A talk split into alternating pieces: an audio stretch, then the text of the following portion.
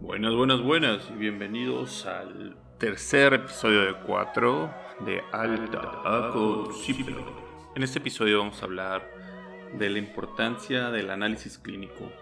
¿Qué vas a hacer con lo que ya encontraste? ¿Qué vas a hacer con lo que te dijeron? ¿Y qué herramientas tienes para poder llegar a un diagnóstico más certero? Entonces, vamos a darle porque esto no se va a dar solo. Entonces, la primera pregunta que queremos hacernos es, ¿qué voy a ponerle el análisis clínico? ¿Para qué me sirve hacer un análisis clínico? Y porque va obviamente después del interrogatorio y la exploración física.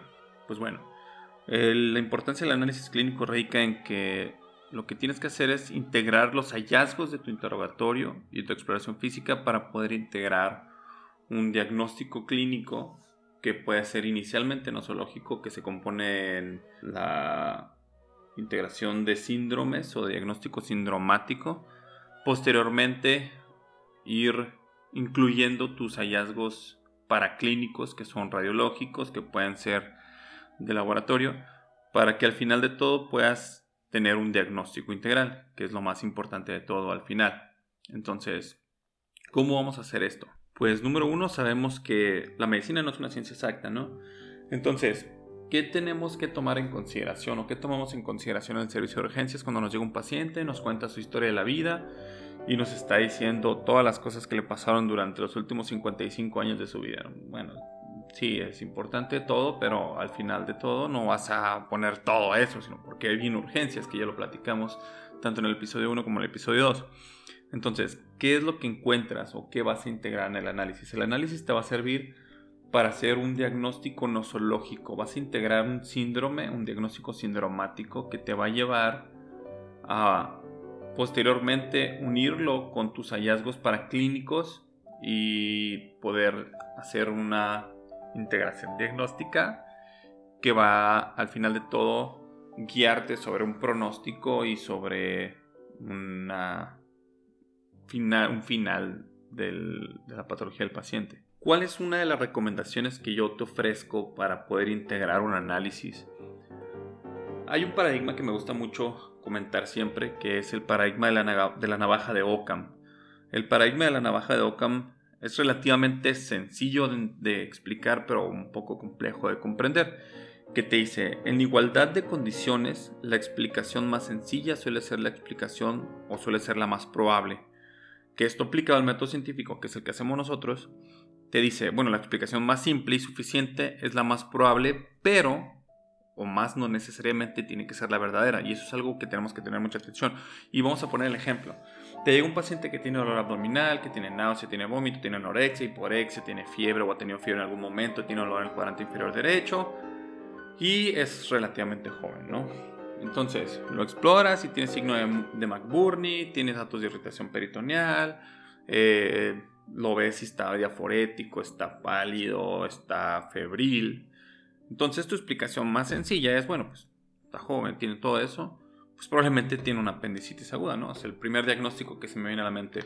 Sin embargo, eso es, ese es el criterio o eso es lo que, lo que estamos hablando cuando decimos de la navaja de Ockham o el paradigma de Ockham si nosotros tenemos muchos pacientes que tienen las mismas condiciones y se presentan con los mismos datos clínicos, generalmente la explicación más sencilla, o sea, una apendicitis, que es lo más común, suele ser la explicación más probable. Pero mucho ojo con eso, porque si hablamos que es la explicación más probable, no necesariamente significa que es la verdadera, que es el problema principal que tenemos al integrar un diagnóstico. Entonces, por eso es la importancia, o por eso ahí radica la importancia del hacer un interrogatorio lo más completo posible y una exploración lo más dirigida y completa posible, porque son los pequeños detalles los que van a hacer que se incline tu balanza hacia otros puntos. Si aparte de eso no le interrogaste o no buscaste o el paciente no te llegó a referir y tampoco tú lo buscaste, que él tiene dolor al orinar, que tiene disuria, que tiene pujo, tenesmo, entonces ya se te fue un diagnóstico ahí y tu paradigma no es realmente aplicable porque no estás integrando la igualdad de condiciones que te explica este paradigma. Entonces, yo creo que el primer punto que podemos concluir aquí es, si quieres aplicar realmente un paradigma de Ockham, tienes que cumplir las condicionantes, que es buscarle por todos lados. Y a veces es bastante difícil y ya lo tocamos previamente ese tema cuando hablamos de interrogatorio y de exploración física, entonces mucho ojo con eso. Sin embargo, una vez integrados, realmente haber explorado completamente, integrados completamente el interrogatorio, ya podemos llegar a una conclusión que generalmente la explicación más sencilla va a ser la más probable, sin embargo, y sí es muy importante y vuelvo a replicar este punto, que no es necesariamente la correcta. Para poder llegar a una interpretación correcta o una probabilidad que sí realmente sea la más importante o la, o la correcta en este caso, por eso nos apoyamos de los estudios paraclínicos y es donde radica la importancia de saber interpretar los estudios paraclínicos. Ahora, en cuanto a los estudios paraclínicos, ¿qué es lo que nos importa sobre esto? Si yo estoy pensando, volvemos al caso hipotético del paciente con probable apendicitis, si yo estoy pensando que yo ya tengo una impresión diagnóstica, yo quiero descartar, o mejor dicho, y aquí es la, la importancia de qué le voy a pedir en estudios paraclínicos, es qué quiero hacer. ¿Quiero confirmar un diagnóstico o quiero descartar un diagnóstico o un, conjunto de diagnósticos? Entonces, volvemos a nuestro paciente hipotético con apendicitis. No, yo creo que tiene apendicitis, pero ¿sabes qué? Una de sus condicionantes es que es mujer. Entonces, obviamente, en cuanto a órganos pélvicos, cambia mucho la cantidad de diagnósticos agregados que puede tener. Entonces, ¿qué quiero hacer? ¿Quiero descartar diagnósticos ginecobstétricos o quiero confirmar el diagnóstico de apendicitis? ¿Sabes que no, no estoy seguro?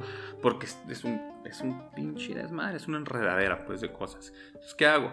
¿Le pido un ultrasonido o le pido una, un ataque de abdomen? Entonces, ¿cuál de las dos? ¿Una? ¿Dos? ¿Dos? ¿Una? ¿Dos? ¿Dos? ¿Los dos? Sí, sí, sí, no, a huevo, sí, diversión, diversión, a huevo, no. Entonces, si quiero descartar diagnósticos, lo ideal es pedirle estudios para clínicos que tengan una mayor sensibilidad, ¿sí? Porque si estamos hablando de sensibilidad, estamos hablando del poder que tiene una prueba diagnóstica para poder descartar un diagnóstico en caso de que sea negativo. Si estoy hablando de especificidad, estoy hablando del poder que tiene una prueba para confirmar un diagnóstico en caso de que esta prueba sea positiva. Y es, y es complejo, es complejo, tendríamos que verlo en una gráfica, pero está fácil. Y es una mnemotecnia que me sirvió leer en algún punto cuando estaba estudiando para los steps, que pues ya no se hizo ese rollo por el momento. Pero sería spin, snout, specificity rules in, sensitivity rules out. ¿Qué significa esto?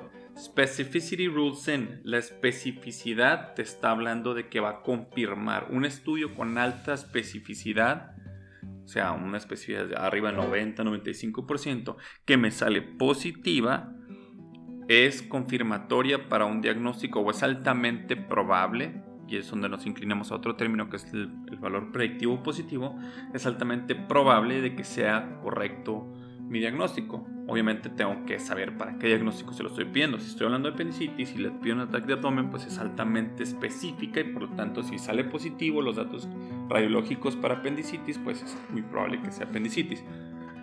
Ahora, vámonos para el otro lado. Sensibilidad o sensibility rules out, snout, que significa que una prueba negativa, una prueba con alta sensibilidad que me salga negativa, probablemente me descarte mi diagnóstico. Es donde hablamos del poder del valor predictivo negativo. Si una prueba me sale negativa, ¿qué tan probable es de que no tenga ese diagnóstico que estoy pensando? Es mucho ojo porque estoy hablando de diagnósticos específicos. No puedo utilizar una prueba para descartar todos los diagnósticos ni para confirmar todos los diagnósticos porque va a depender mucho de los datos clínicos y de los datos radiológicos. Y es donde nos unimos, unimos los poderes, los, los radiólogos, los imagenólogos con los clínicos porque es donde ellos nos utilizan sus poderes de magia especial y ciencias oscuras con los poderes de magia especial y ciencias oscuras que tenemos nosotros en la clínica para poder unir nuestros puntos de vista y decir, ¿sabes qué? Pues mira, tengo que ve la grasa estriada, un palastrón, veo que tiene datos de inflamación de la grasa, tiene el etcétera, etcétera, etcétera, cinco mil cosas que podemos ver. Mientras yo del otro lado estoy viendo que tiene los datos clínicos, tiene rebote positivo, tiene Bloomberg, tiene Robson, tiene todos los datos clínicos, entonces puede ser que sí sea altamente probable. Entonces la resolución es diferente y mi diagnóstico ya cambia. Entonces, por eso es de que inicialmente utilizar esta navaja de Occam, el paradigma de Ockham, nos va a servir para poder saber hacia dónde me voy a ir, la más probable o la menos probable. Entonces, si de repente veo que le estoy pensando, bueno, sabes que yo creo que tiene penicitis porque le duele, de eso, tiene hambre, la chingada. Entonces, ¿qué hago? Tag de abdomen, pum. Pero la tag me sale negativa.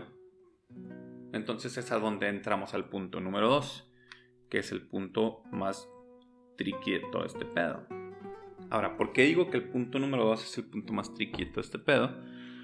Porque a veces, y nos ha pasado en muchas ocasiones, sobre todo en un servicio de urgencias o de primer contacto, en donde no es tan claro el padecimiento y si no es tan claro el padecimiento, obviamente el diagnóstico no va a ser tan sencillo, pero pues aquí es la importancia, donde radica la importancia de poder realmente estudiar y ponerte a leer de todo lo que te caiga en las manos, porque si tú no conoces algo, pues no vas a saber cómo encontrarlo, cómo verlo. Entonces, si tú no sabes cómo se comporta una apendicitis, pues no vas a saber cómo diagnosticarla, ni cuando te llegue, aunque te pegue en la cara con un, chingazo en la cara, pues no te vas a poder no vas a poder diagnosticarla. Entonces, a veces el diagnóstico integral o, llegar a un diagnóstico integral después de ver los paraclínicos y los clínicos no es, tan, no es tan sencillo y es necesario ver la evolución de ese padecimiento. Entonces, si yo veo que mi paciente llega y tiene su dolor en su fosa ilíaca y es mujer y de repente tiene náusea, vómito y tiene molestias por orinar, pero también tiene signo de McBurney, tiene irritación peritoneal, tiene el tacto vaginal que es positivo, el candelero, tiene leucorrea, o sea, son varios diagnósticos y a veces no es tan sencillo. Le hago un ultrasonido y no es, no es concluyente, le hago un ataque y no es concluyente, ¿qué puede pasar? Entonces, ¿qué es lo que necesito hacer en ese momento? Pues tengo que ver la evolución ¿sí? Pero para ver la evolución yo tengo que tener un abanico diagnóstico. O sea, desde que llega mi paciente yo voy a ver que tengo un abanico diagnóstico, no tengo un solo diagnóstico. Sí, tengo un protagonista principal, el actor principal, que me va a decir probablemente sea apendicitis. Pero tengo otros protagonistas que son los secundarios, que puede ser que en algún momento si el diagnóstico principal o el protagonista de esta obra se muere o sale de escena, puede entrar el secundario y es en donde yo puedo ya pensar en otro segundo, tercero, cuarto, quinto diagnósticos y ya puedo llegar a una conclusión y por lo tanto hacer guiarme. Entonces, punto importante o punto número dos es no casarme con el diagnóstico. Si yo creo que tiene apendicitis y de repente me sale con que también tiene maturia, pues la apendicitis no tiene maturia hasta donde yo me acuerdo. Por lo menos normalmente. Entonces, diagnósticos secundarios, diagnóstico terciario o mi abanico diagnóstico. Hubo un episodio de House que no, si, no sé si lo recuerdan o lo llegaron a ver, en donde House establece una estrategia para organizar los diagnósticos que tienen. No recuerdo bien qué sucedió en el episodio, pero el punto es de que se va por órganos y sistemas. Entonces de repente te dice, ok, ¿cuál según los datos clínicos y paraclínicos que tiene el paciente, cuál es el diagnóstico del sistema neurológico, del sistema cardiovascular, del sistema inmunológico, del sistema renal, toxicológico, etcétera, etcétera, etcétera. Entonces yo creo que es una buena idea también, ¿no? A veces no es tan sencillo hacerla porque necesitas un análisis más profundo y a veces no tienes el tiempo para hacerlo. Pero cuando vas conociendo las patologías que pones en riesgo la vida o que ponen en riesgo la vida, es más sencillo que llegas. Bueno, una neumonía sí me puede dar distrés respiratorio, pero por ejemplo no me puede dar, eh, no, no, me puede dar de primera intención atelectasias, radiológicamente hablando, entonces tal vez no sea una neumonía. O, o sí me da un derrame pleural, pero el derrame pleural no es hematógeno, o generalmente no es hematógeno. Sí, entonces ¿A, dónde voy con este punto? Tengo un abanico diagnóstico, entonces tengo mi, A, B, C, D, E, F, G, tengo un montón de diagnósticos de los cuales puedo integrar al final de todo uno conforme estoy viendo los estudios para clínicos y conforme estoy viendo la evolución clínica que yo estoy viendo o que está intrahospitalaria. ¿Sale? Entonces no me caso con un diagnóstico, pero sí lo considero mucho. ¿Sabes qué? Me gusta mucho, sí, está bien. Eh, sí, jala, sí, jala. Entonces me voy por ese lado. No jala ese lado, entonces me voy por el que sigue, me voy por el que sigue, me voy por el que sigue. Es como cuando vas a salir a echar la peda y de repente llegas al lugar donde vas a echar la peda y está cerrado. Pues no te vas a quedar con los brazos cruzados si tienes ganas de echar la peda. Te vas a ir al siguiente lugar de tu opción. Y así, y así, y así, hasta que tal vez terminen en la casa de algún compa y se te ponen hasta la madre. Pero ya te tomaste en consideración todas las opciones y hasta el final de todo te fuiste a la opción menos probable. Porque la que menos te gustaba tal vez o porque la que menos consideraron, pero la tomaste en consideración, que es lo importante. Y ahora, otro punto que vamos a poner como un asterisco, como un extra para nuestros queridos y pequeños bebecines que están en el internado y en la residencia.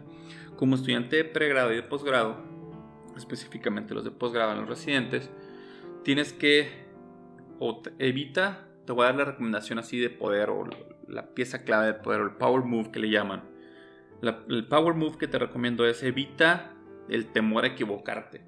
Evita el temor a equivocarte. Si te preguntan qué diagnóstico crees que tiene, lo primero que tienes que hacer es, bueno, integrar, piénsale. No hay prisa, no hay prisa. Si te están presionando, tú retoma el control de la situación, retoma la presión y úsala a tu favor y decir, bueno, me están preguntando que para qué lado va, yo creo que es esto, esto. Pues yo creo que es, no sé, un lupus interabdominal, dices tú, bueno, te mamaste, no, pero pues, pues gracias por participar, guau, guau, guau, pero insiste el intento, no, no se queden o lo que voy es, tu parte, una parte fundamental de la educación o del educarte en este aspecto es equivocarte. ¿Y por qué no tienes que tener temor a equivocarte? ¿Por qué no debes de tener temor a equivocarte?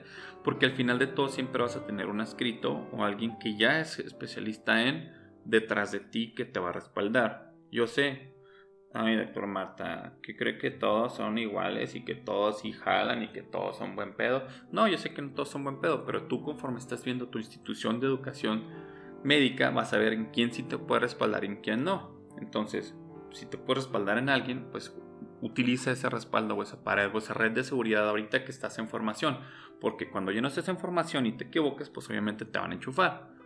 Pero es diferente, porque tú ya estás formado, tú ya tienes una, como dice, como en algún momento se le dio a James Bond, un 0-0, pues. O sea, license to kill, mm, no utilizado literalmente pero sí ya estás formado, pues ya tienes una experiencia que te respalda, ya tienes una pericia clínica que te respalda. Cuando vas empezando y eres un pequeño y, capullo que va a salir y formar un mariposón hermoso, entonces es diferente, porque tú estás protegido en teoría, ¿no? Y no en teoría, porque pues en algunas instituciones vayamos y me quiero agregar con eso que lo respalda, ¿no? Tu barrio te respalda, entonces no te preocupes. No tengas temor a equivocarte porque la parte de formarse es equivocarse.